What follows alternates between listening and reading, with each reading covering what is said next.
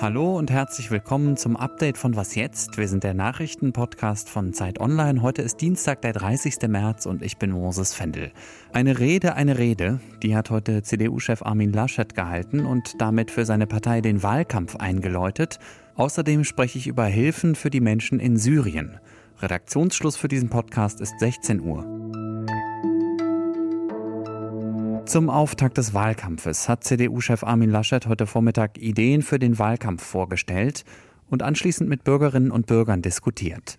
Zuerst mal gab Laschet sich aber zerknirscht, einerseits wegen der verschiedenen Korruptionsfälle in der Union, Stichwort Maskenaffäre, aber auch wegen des vergeigten Impfstaats in Deutschland. Die Fehler im Pandemie-Management und manches persönliche Fehlverhalten, Egoismus in den eigenen Reihen, haben dazu geführt, dass das Vertrauen in die Zuverlässigkeit und die Leistungsfähigkeit der Union insgesamt gesunken ist. Wir werden das besser machen.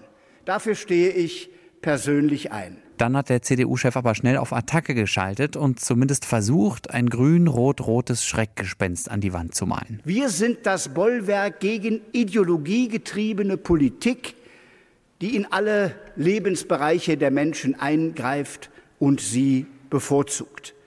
Die Wahlprogramme von Linken, von SPD und Grünen lassen bereits das jetzt erahnen.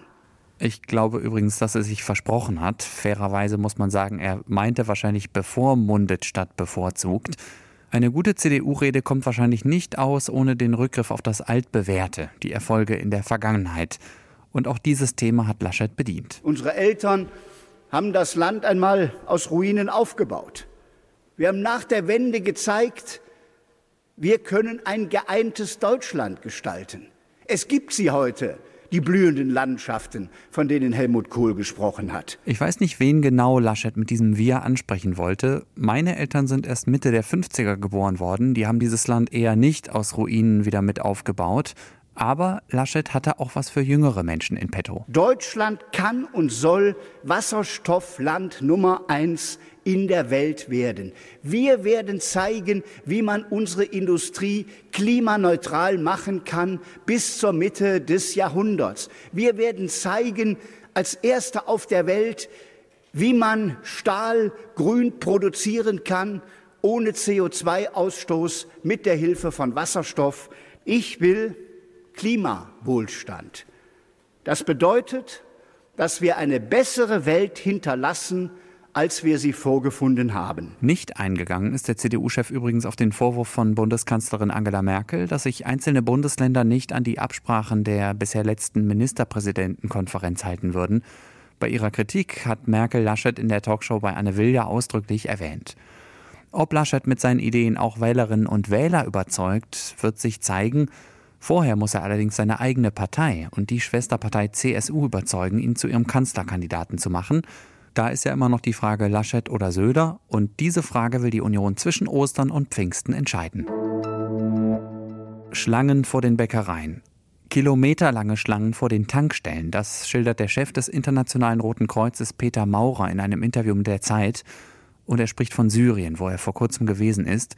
Seit zehn Jahren ist dort Bürgerkrieg. Zehntausende Tote und Verletzte, Millionen Geflüchtete, ein total kaputtes Land. Das ist kurz gefasst die Bilanz dieser zehn Jahre. Und noch bis heute Abend findet in Brüssel eine Konferenz statt. Organisiert haben sie die Vereinten Nationen und die Europäische Union. Das Ziel, Geld zu sammeln, um den Menschen in Syrien zu helfen. Michael Thumann, außenpolitischer Korrespondent für Zeit und Zeit Online. Hallo erstmal. Hallo Moses. Wie viel Geld wird denn da gebraucht? Und was hat Deutschland bisher in Aussicht gestellt? Ja, diesmal will die Syrien-Konferenz, das machen ja die UN und die EU zusammen, die soll 10 Milliarden Dollar einsammeln. Das klingt viel, ist aber gar nicht so viel, wenn man genauer hinschaut, denn in Syrien und den Nachbarländern leben mittlerweile fast 25 Millionen Menschen von humanitärer Hilfe. Es ist halt die größte Flüchtlingskrise seit dem Zweiten Weltkrieg und es gibt wegen der Pandemie immer mehr Länder, die nicht mehr so viel Geld bereithalten. Ein Beispiel ist Großbritannien, das bisher sehr viel gab, aber jetzt etwas geiziger wird. Deutschland hat im vergangenen Jahr 1,6 Milliarden Dollar gegeben und das will die Bundesregierung, sagt sie, dieses Mal auch wieder tun. Kurze Nachfrage, habe ich das richtig verstanden? 25 Millionen Menschen in der Region leben von humanitärer Hilfe. 25 Millionen Menschen, ja. Wow, das ist eine Zahl, die muss man erstmal sacken lassen. Bisher sprechen wir über Nothilfe, aber lass uns mal bitte noch eben auf das Thema Wiederaufbau gucken. Kaputt gebombt hat Syrien ja größtenteils das Regime von Assad mit Hilfe seiner Verbündeten Russland und Iran. Welche Argumente gibt es, dass die EU beim Wiederaufbau Syriens hilft? Es gibt dafür eigentlich derzeit keine richtig guten Argumente. Du sagst es selbst, Russland und Iran haben das Land weitgehend zerstört. Es ging eigentlich ganz einfach. Es gibt nämlich eine UN-Resolution, die 2254, die wurde vor gut fünf Jahren verabschiedet vom UN-Sicherheitsrat.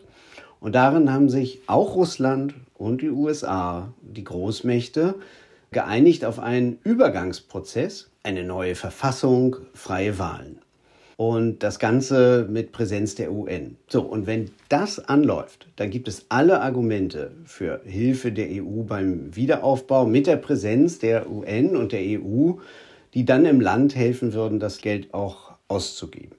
So sollte es aber zu diesem Prozess, diesem UN-Prozess, der vereinbart wurde, nicht kommen, dann werden Russland und Iran das wohl alleine machen müssen. Danke, Michael. Danke dir, sehr gern. Schon wieder Probleme mit AstraZeneca. Berlin und Brandenburg haben die Impfung mit dem Wirkstoff für Menschen unter 60 vorsorglich ausgesetzt. Und die Stadt München hat das vorhin genauso entschieden. Berlins Gesundheitssenatorin Dilek Kalaije hat das mit neuen Daten über Nebenwirkungen begründet. Sie will sich heute noch mit Bundesgesundheitsminister Spahn zu einer Sondersitzung treffen. Da wollen sie dann besprechen, wie bundesweit mit AstraZeneca umgegangen wird. Möglicherweise kommt dann eine allgemeine Empfehlung raus, dass unter 60-Jährige nicht mehr mit AstraZeneca geimpft werden sollen. Schon vorher haben die landeseigenen Berliner Kliniken Charité und Vivantes die AstraZeneca-Impfung bei Frauen unter 55 gestoppt. Der Grund ist seien weitere Hirnvenenthrombosen bei Frauen in Deutschland bekannt geworden. Auch mehrere Unikliniken in Nordrhein-Westfalen fordern, erstmal nicht weiter mit AstraZeneca zu impfen. Was noch? Für eine Flasche Champagner soll jemand 2010 30.000 Euro bezahlt haben. Zugegeben, das war ein ganz besonders edler Tropfen. Der stammte nämlich aus einem Schiffswrack in der Ostsee und hatte dort ungefähr 170 Jahre geschlummert. Dieser und weitere ähnliche Funde haben mehrere Kellereien in Spanien und Frankreich auf die Idee gebracht, ihre Weine ganz bewusst unter Wasser zu lagern. Im Meer herrschen nämlich offenbar ideale Lagerbedingungen zum Beispiel gleichbleibende Temperatur und immerwährende Dunkelheit. Inzwischen scheint daraus ein richtiger Trend geworden zu sein, an dem sich große und berühmte Marken beteiligen.